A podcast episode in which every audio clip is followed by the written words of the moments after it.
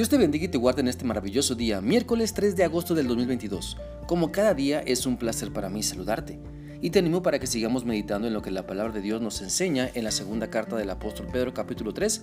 Hoy vamos a leer el versículo 16, el cual dice así.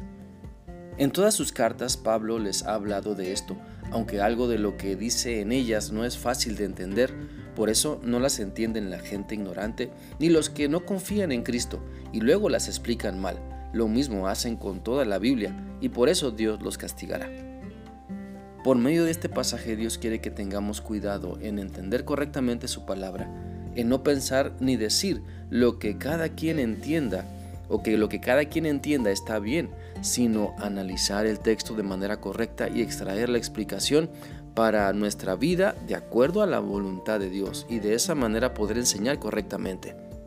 La Biblia no fue escrita para que a una persona le dijera algo y a otra persona le dijera otra cosa.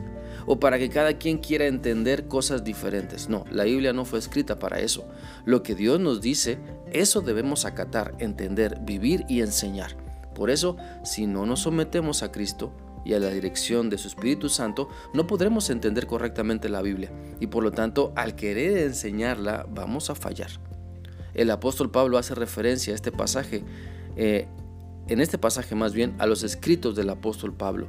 Y hacer esta referencia, al, al, hacer esto, él está poniendo los escritos del apóstol Pablo como inspirados por Dios y con la misma autoridad, por ejemplo, de los evangelios que ya circulaban en la iglesia cuando Pedro escribe esta carta, y también con la misma autoridad que el Antiguo Testamento. Así que debemos saber que Dios nos muestra su voluntad a través de la Biblia. Él ha usado a diferentes personas para inspirarlas a escribir su voluntad. La misma Biblia dice en 2 de Timoteo 3, 16 y 17, Toda la escritura es inspirada por Dios y útil para enseñar, para reprender, para corregir, para instruir en la justicia, a fin de que el siervo de Dios madure y esté enteramente capacitado para toda buena obra. Por lo tanto, dejemos que Dios nos guíe Dejemos que el Señor nos guíe cuando estudiamos las escrituras. Dejemos que sea Dios y no nuestra ignorancia el que hable a nuestra vida y que el que nos ayude a enseñar.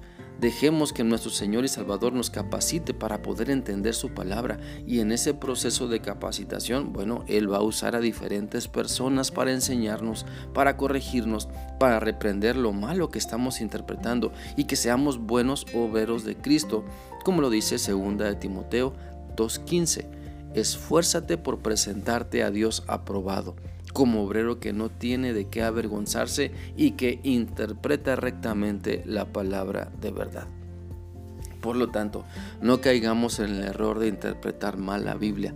Recuerda que entre más te acercas a Dios para conocerle mejor, para tener una relación más cercana con Él, mejor le conocerás y mejor entenderás su palabra y a la vez te irás quitando prejuicios y malas conductas que no te permiten entender de manera correcta lo que la Biblia te dice. Por lo tanto, te animo para que puedas conocer mejor lo que la Biblia dice, dedicando más tiempo a su estudio, dedicando todo el tiempo que tengas para vivirla, para practicarla, que la palabra de Dios retumbe en tu mente para que sepas tomar las mejores decisiones. Entre más conozcas lo que la Biblia dice, más serás desafiado a vivirla y a explicarla, claro, de manera correcta y clara. Recuerda que dependemos del Espíritu Santo para extraer de manera correcta lo que la Biblia dice.